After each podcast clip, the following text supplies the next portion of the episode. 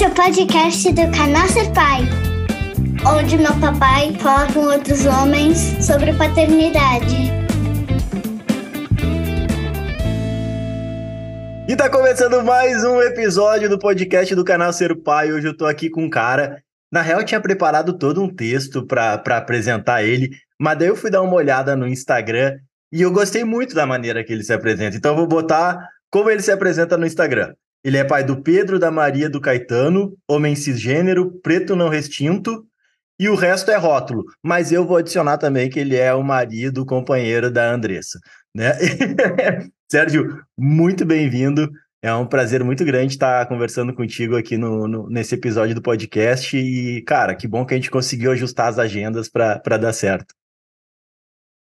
Cara, eu que agradeço. Nossa, é uma honra estar, estar aqui eu fico muito feliz de, de, de receber esse convite.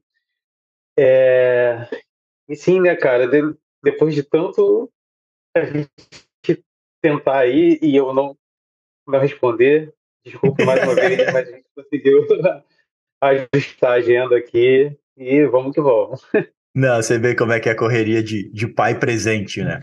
Porque, cara, todo mundo que eu converso aqui no, no, nos episódios, todos os homens que eu trago, né? Até hoje só veio uma mulher, que foi a Maia Engelman, né? Que é maravilhosa, que ela veio para o Dia das Mães. Esse ano, no Dia das Mães, também vai ter um episódio especial com uma mulher. Mas, cara, o objetivo é sempre trazer exemplos positivos de homens que realmente vão cara, poder tocar os outros homens de alguma forma para que eles possam se conscientizar e sejam né, melhores pais. Mas já começando com uma coisa bem simples, quem é o Sérgio Pai? quem é esse cara? Qual é a transformação que ele passou do homem que não era pai para a transformação pós-paternidade? Então, o Sérgio Pai, cara, é um cara que precisa se controlar às vezes para deixar que os filhos sejam crianças, porque é um cara, um pai muito medroso, sabe? Eu não sei se é, é se é trauma do que a gente viveu com Pedro ou se já é, é, é algo meu mesmo, mas eu sou aquele cara que realmente é, procura estar à frente de tudo do, do que possa acontecer. E isso é muito bom. Talvez isso que faça com que é, é, eu divida bem a carga com, com a Andressa, mas também às vezes eu preciso me controlar, porque senão eu sou aquele pai que a criança não corre, que a criança não sobe ali, não sobe aqui. E, e então, assim, é, é um pai. O Sérgio Pai é um pai mega protetor, mega carinhoso, mega chorão e que, assim, fica incrivelmente feliz e, e, e, orgulhoso de qualquer coisa que os filhos façam e, e demonstrem em si. Uhum. Tu sabe que depois que eu me tornei pai, eu, eu fiquei. Eu, eu já ficava nervoso, tá? Quando eu via crianças correndo no meio-fio da calçada.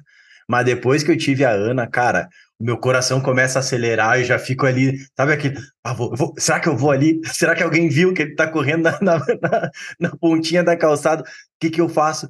E eu acho que, que realmente vem com a gente, né?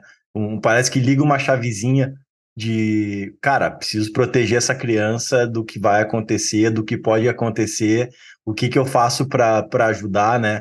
E eu, eu, eu senti muito isso, assim, de com a Ana no começo eu era, ai, ah, não, não pode isso, não pode aquilo. Não, não, não faz assim. E depois, cara, eu fui, fui me desprendendo. Até a gente tem uma pracinha aqui, a gente mora num condomínio, e tem uma pracinha no início. Eu era muito, muito medroso. Ai, filha, cuidado nessa escada. Ai, não sei o quê. E daí, sabe, eu ia dando para ela um pouquinho de independência. Daí eu via, não, agora tá melhor, agora tá mais tranquilo. E eu tive que me policiar também, porque é muito fácil a gente se pegar nisso, né? Isso mesmo, cara. É, a Maria fez cinco anos agora e, tipo, tem um mês que eu consegui fazer um movimento de dar uva inteira para ela, sabe? Então, assim, até então eu não tinha a coragem de dar uma uva inteira. para você ver o tanto de medo que, que, a gente vem, né? É, é, assim, eu pelo menos desde que soube que, é, que ia ser pai, instaurou um medo, assim, e aos poucos a gente vai vai vencendo um aqui, outro ali, e, e criando outros, né, de, de acordo com que eles vão crescendo. É, é bem isso mesmo. E a gente tem que ter um, um certo controle para que o nosso medo não seja repassado para a criança e que ela consiga que ela absorva um medo que na real ela não tinha e não se dava conta e por nossa causa, né, ela começa a ter esse, esse receio. E, e é muito engraçado que quando a gente vai vendo os filhos crescendo, vão mudando os medos, né? E eu, eu até brinco, é, parece videogame, né? cada fase é uma coisa diferente. Ah, eu tô super craque agora com a minha filha com dois anos e fazendo tal coisa. Daí quando vê, opa, já não é mais assim. Já temos que ir para outra coisa e lidar com outras relações, né? Eu vi que uh, os teus filhos estão agora indo para a escolinha. Como é que está sendo essa adaptação? Isso aí. Eu escutei uma vez de, de um pai, o nome dele é até Regis, é um artista maravilhoso, que ele disse que é, que a criança vai atualizando o aplicativo, né? Uhum, é isso. Quando a gente aprende a, a, a mexer ali e tal, aí o aplicativo atualiza e vem as coisas novas. E, cara, o, o a adaptação escolar tá, tá sendo assim, a gente tá vivendo duas fases. Uma a Maria Antônia, que tem cinco anos, que, que já estudava em uma outra escola, agora veio para se adaptar nessa e se adaptou super bem. A escola é super acolhedora, conversa muito com muitas coisas que, que a gente, a gente acredita. E, em contrapartida, tem o Caetano, que o Caetano é mais resistente. O Caetano ainda está na, naquela fase de insegurança, é, e ele ainda precisa ganhar mais confiança da, da, da, das professoras. Então, assim, é, é o terceiro dia hoje, né? Ele ainda chora um pouquinho, ainda precisa um pouquinho, mas já está ficando um pouco mais na, na, na, sala de aula e pegando a confiança na, na, nas professoras dele. Ah, cara, tu sabe que eu acho que essa adaptação escolar é muito mais pra gente do que para ele, sabe? Eu lembro que quando a Ana foi para a escola, a gente não entrava, só no primeiro dia que tu podia entrar um pouco na sala, ficar ali. E eu, na real, nem, nem sei se eu concordo muito com esse meio de, de adaptação e tal, mas bom, são, são outros 500, né? Mas eu tinha que ficar numa cadeirinha do lado de fora. E, putz, a Ana acostumada a, a, ficar comigo, né? A gente sempre ficou de manhã, era sempre eu e ela, ainda hoje é sempre eu e ela, que a minha mulher trabalha nesses horários comerciais, né? Então ela tem que sair para ir para a empresa e eu fico em casa com a Ana. E eu lembro de sentar na poltroninha assim, e, cara, eu chorava, e chorava, e pensava que ela estava crescendo, e que eu ouvia ela ah, reclamando, ou chorando, ou, né, ou querendo, chamando por mim, e eu, ah, vou entrar aqui, o que que eu faço, o que que eu não faço, me dava uma apreensão, até que um dia, ela, ah, eu tô adorando ir pra escola. E daí, sabe, parece que tirou um peso do meu ombro, eu, ai, que coisa boa, cara. E é uma transformação, né? A criança, quando ela começa a ir pra escolinha, é, é, parece que vira uma chavezinha com eles uhum. também, né? Tu, tu, tu sentiu isso aí ou não? Cara, então, é... É... a Maria, quando iniciou, ela iniciou com dois anos, na época, antes de começar a, a pandemia. Então essa foi a primeira a primeira experiência dela em escola. E eu lembro que a minha sensação era de culpa, sabe?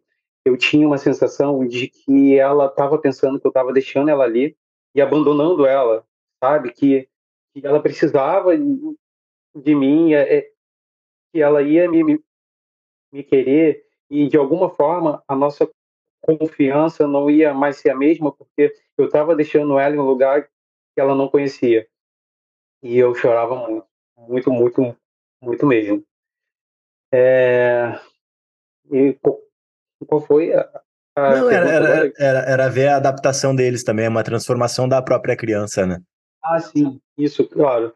É, a, a Maria Antônia, a, transformação mesmo que, que eu vi no, no ano passado da, da escola, é que ela é, assim, a, a gente para de, de ser a única fonte de, de, de, de, de informações e conhecimento, né, para eles, né?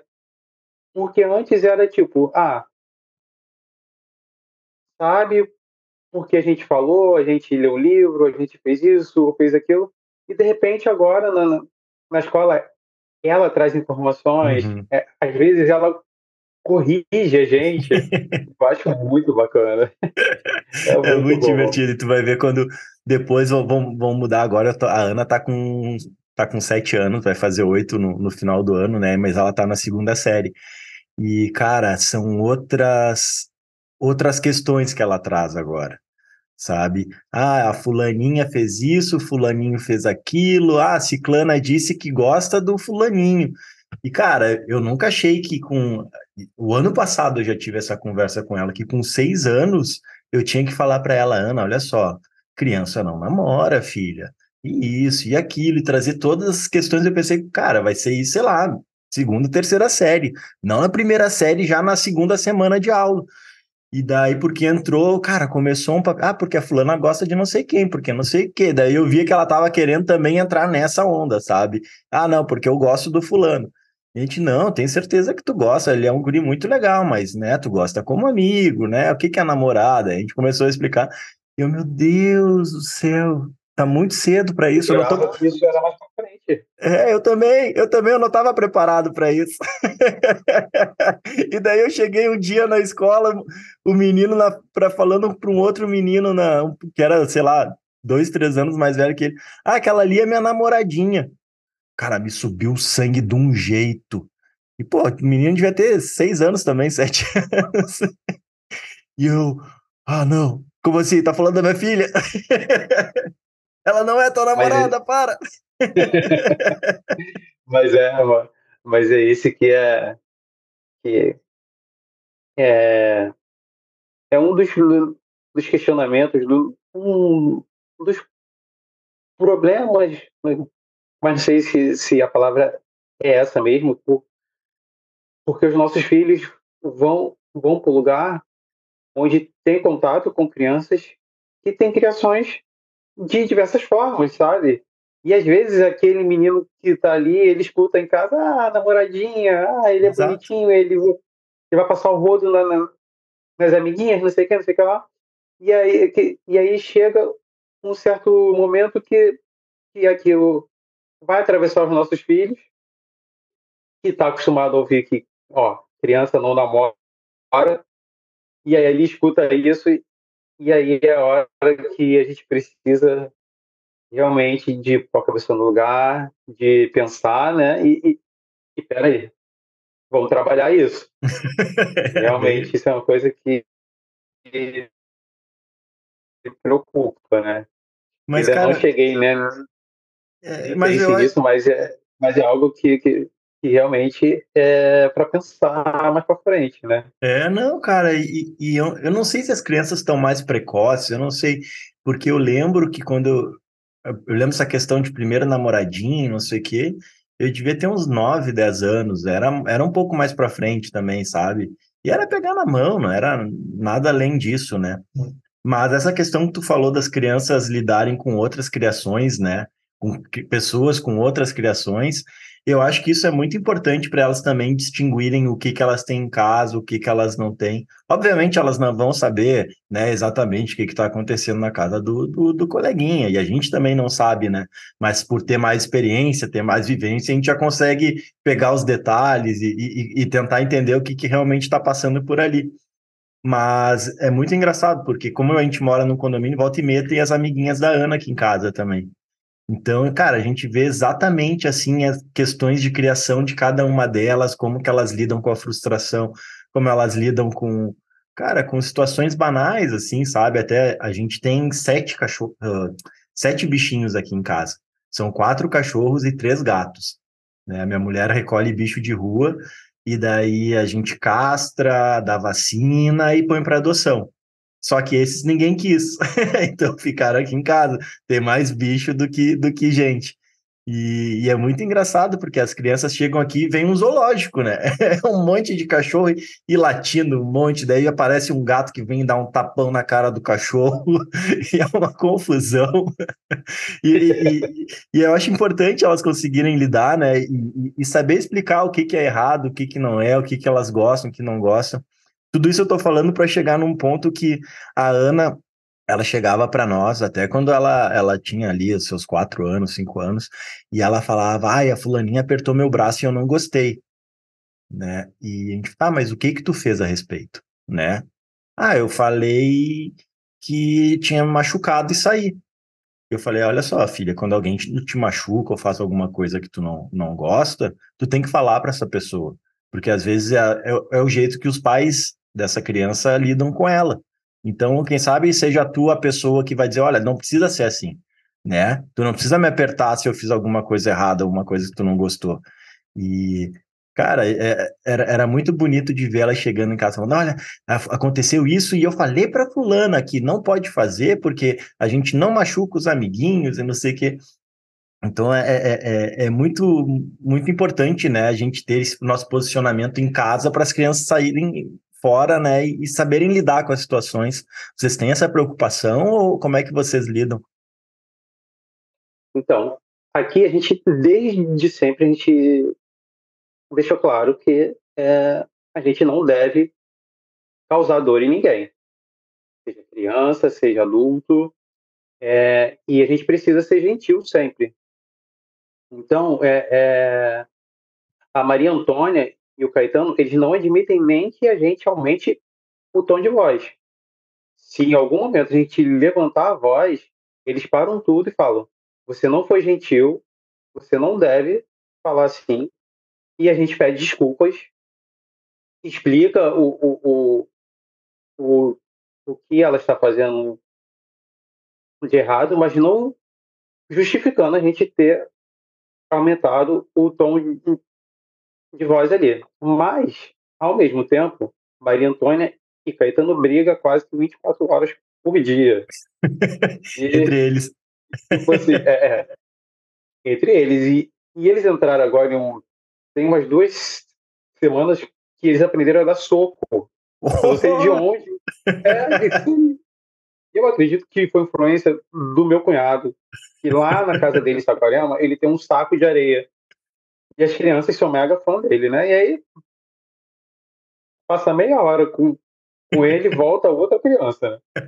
E, a, e, a gente tá nessa de, de pelo menos umas 46 vezes ao dia a gente tá explicando, ó, não pode dar soco, soco machuca. Olha, não pode, não pode bater, porque realmente eles, ao, ao mesmo tempo que estão brincando juntos, daqui a pouco sai a, a pancadaria ali e tal. Mas com outras crianças, a gente nunca teve esse tipo de, de problema.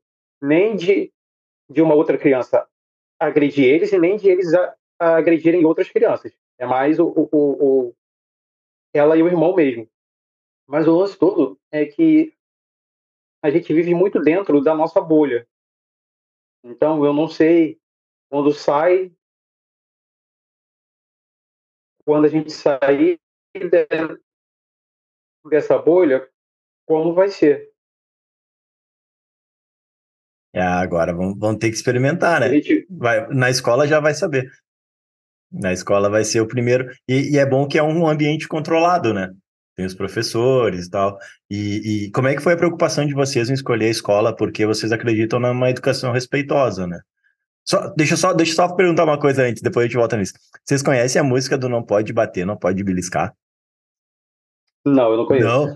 É, não pode bater, não pode morder, não pode beliscar.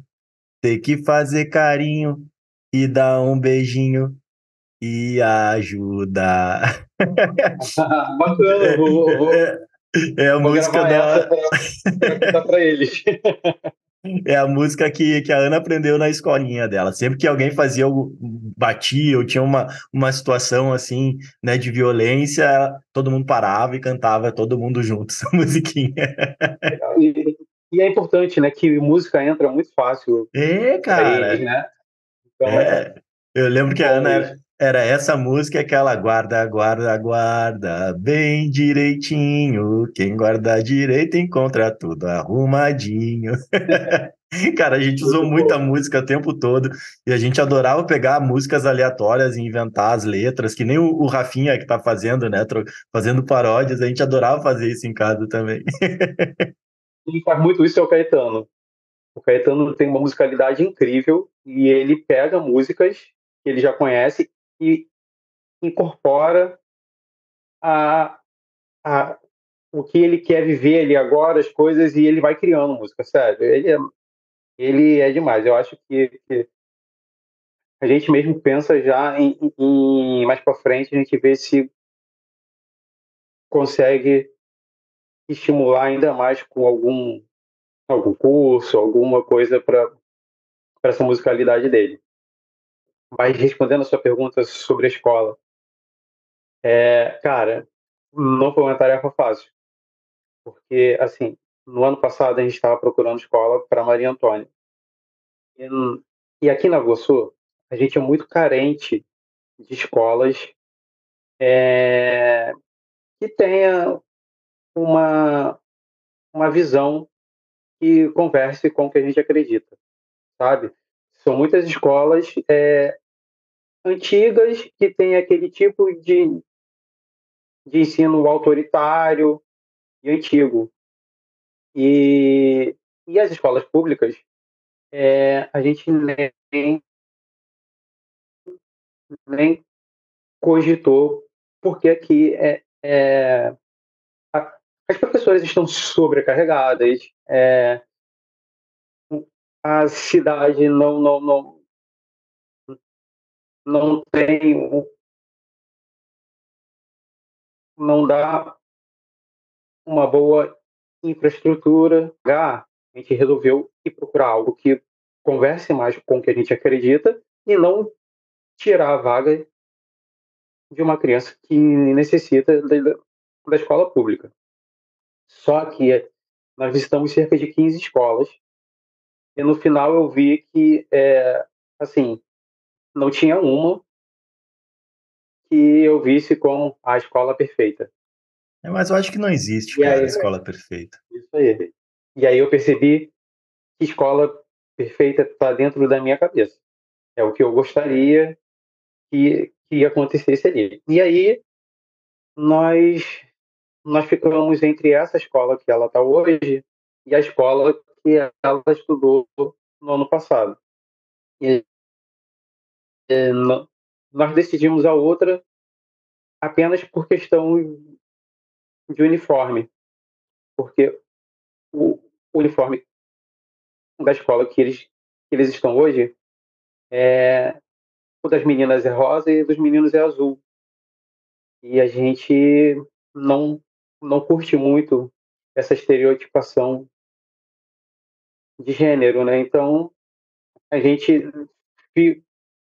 ficou nessa questão e decidimos pôr na outra.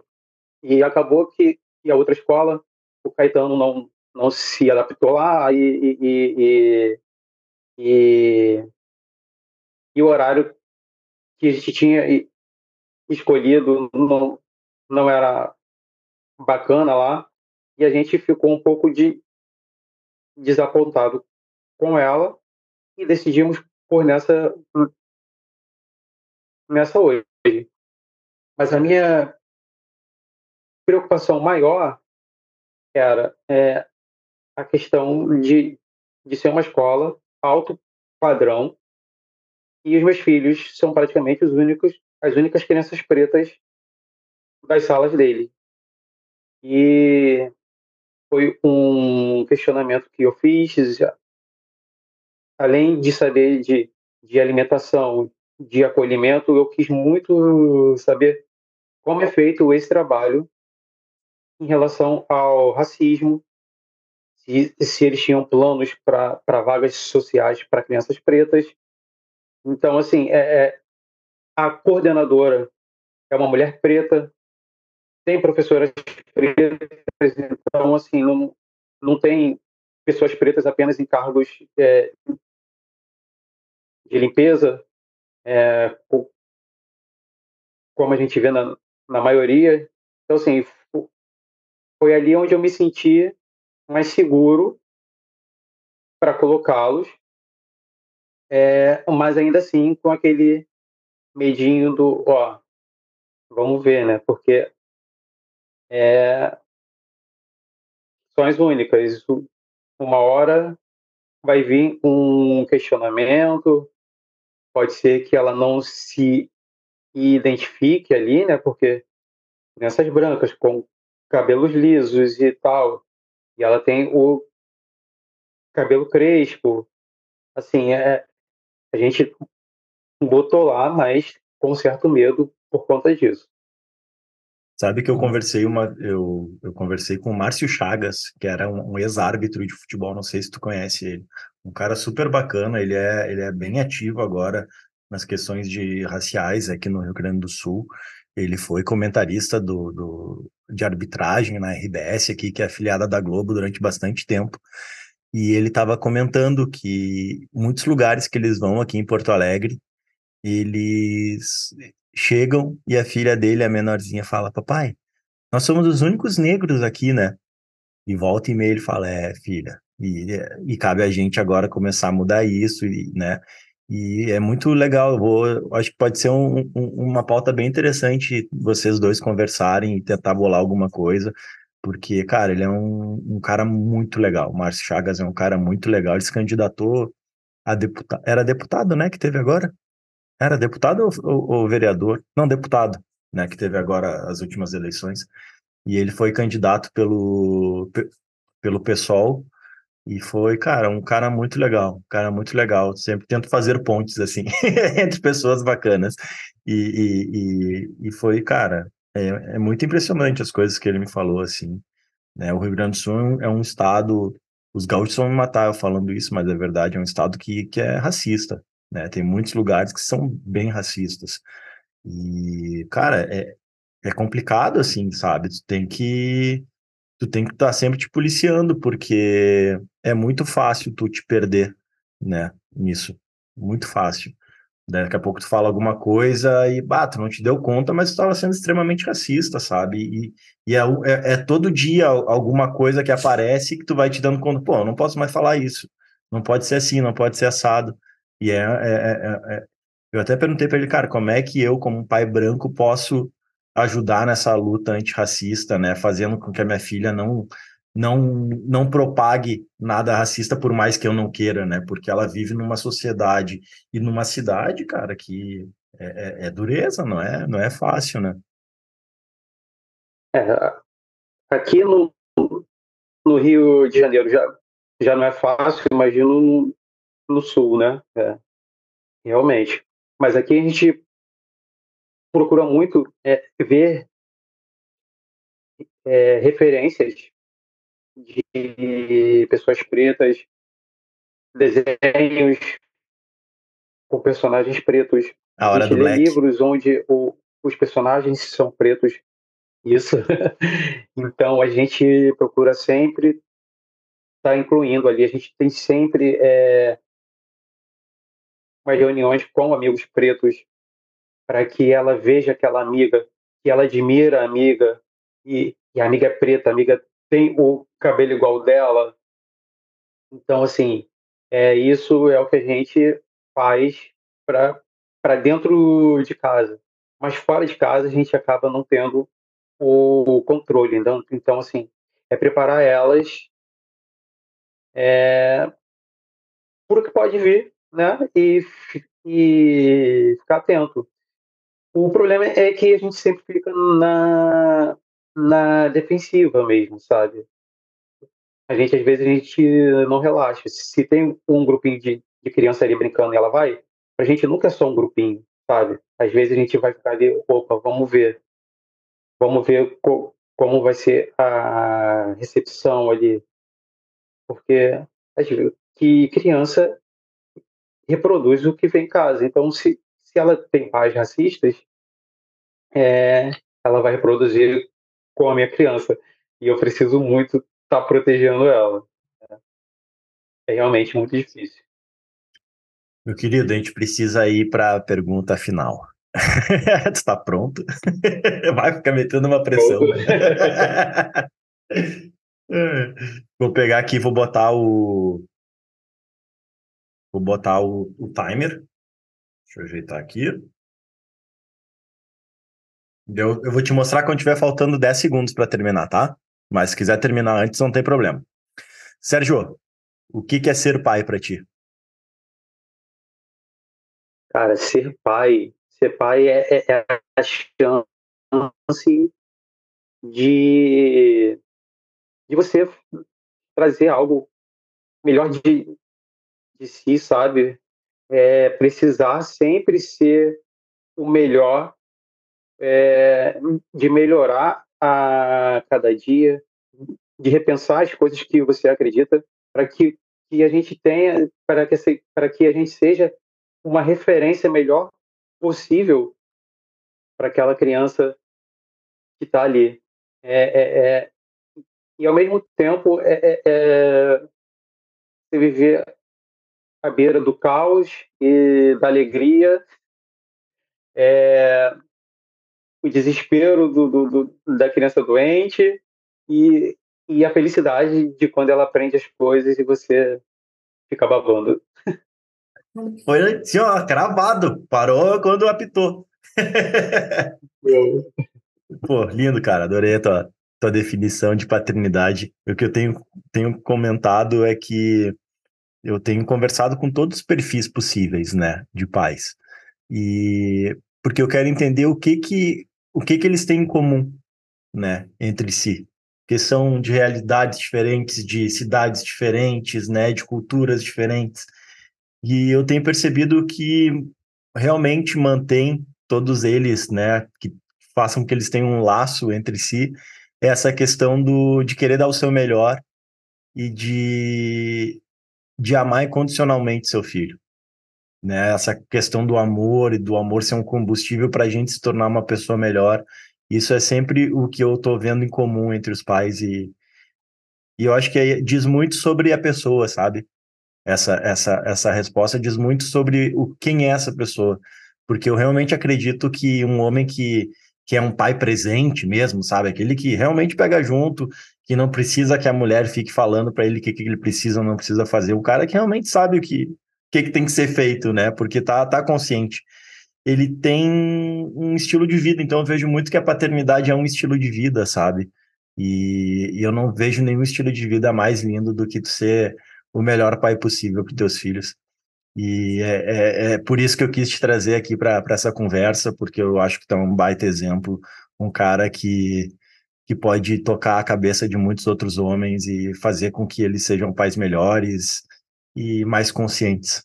Então, Sérgio, cara, muito obrigado por ter topado essa conversa, né, por ter né, dado, dado um pulinho fora da, da adaptação das crianças para vir conversar comigo aí. E pode contar com o Ser Pai para o que precisar. Se tu quiser deixar uma mensagem para quem está nos escutando, nos vendo, fica à vontade. É, eu que agradeço. Eu amo falar sobre a minha paternidade, porque eu costumo falar que ela que me curou, me curou como filho.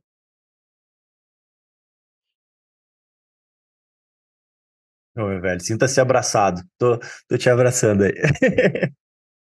eu não tive um, um pai como eu sou, sabe? Eu tive um pai que não era presente. Me cura como homem, porque eu não tive chance de ser quem eu gostaria de ser e tinha que ser algo que eu, que eu não era e hoje eu sou o que eu sou. E então, assim, é, é, talvez se eu não fosse pai, eu não estaria aqui. Então, é, cara, se a gente não, não for um pai presente, quem pede é a gente, os nossos filhos, a nossa família. E a paternidade é muito importante na vida que a, que a gente viva isso tanto como filho, tanto como pai, para o nosso crescimento, para a nossa evolução como ser humano. É, é isso. Cara, pô, sem palavras. Muito obrigado. E, pessoal, daqui uma semana, duas semanas, eu não sei como é que vai ser ainda, tá? Eu sei que tá me escutando, mas já, já é o terceiro ou quarto episódio da temporada, mas vai ser daqui a uma semana ou daqui a duas o próximo episódio. Então, até lá. É. Abraço. Valeu, meu amigo. Abraço. Esse foi mais um episódio do podcast do Canal Ser Pai, Sociedade Educativa Recreativa Pai. Para saber mais sobre o projeto, acesse no Instagram arroba o canal Ser Pai, no YouTube barra Ser Pai TV e no Facebook arroba canal Ser Pai. Até a próxima!